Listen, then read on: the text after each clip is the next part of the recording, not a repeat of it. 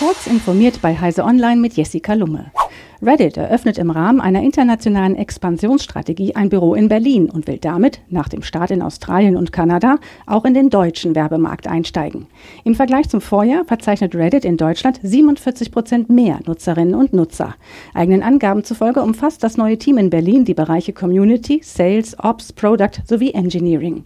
In Zukunft soll es von einem in den nächsten Monaten ernannten General Manager geleitet werden und um 150 Prozent wachsen.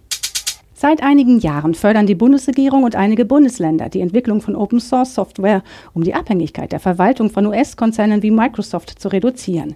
Schleswig-Holsteins Digitalminister Jan Philipp Albrecht von Bündnis 90 Die Grünen will bis Ende 2026 Microsoft Office durch LibreOffice und später Windows durch Linux ablösen, auf den Rechnern von allen 25.000 Beamten und Angestellten des Bundeslandes inklusive Lehrkräften.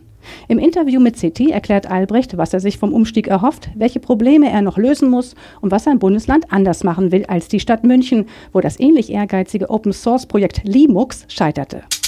Die Aktie des Elektroautoherstellers Tesla hat am Montag an der Börse einen Sprung von 12,7 Prozent nach oben gemacht und notierte zum Handelsschluss an der Nasdaq auf einem Allzeithoch von 1024 US-Dollar und 86 Cent. Teslas Marktwert erreicht damit erstmals die Marke von einer Billion US-Dollar. Für die Wertsteigerung hat wohl auch die Nachricht gesorgt, dass der Autovermieter Herz 100.000 Fahrzeuge bei Tesla bestellt. Die Bestellungen sollen bis Ende 2022 abgeschlossen sein.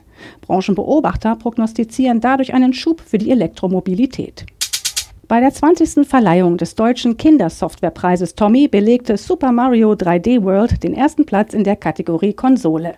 In der Kategorie PC gewann Fling to the Finish, ein ungewöhnliches Rennspiel, in dem zwei Mitspieler miteinander kooperieren müssen. Die Olchis Turmbau für Kids setzten sich in der Kategorie App durch. Der erste Platz in der Kategorie Bildung ging an InvestNuts.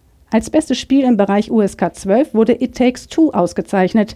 Damit bestätigt sich der Trend hin zu Kooperationsspielen, den der Veranstalter schon bei den Nominierungen festgestellt hat.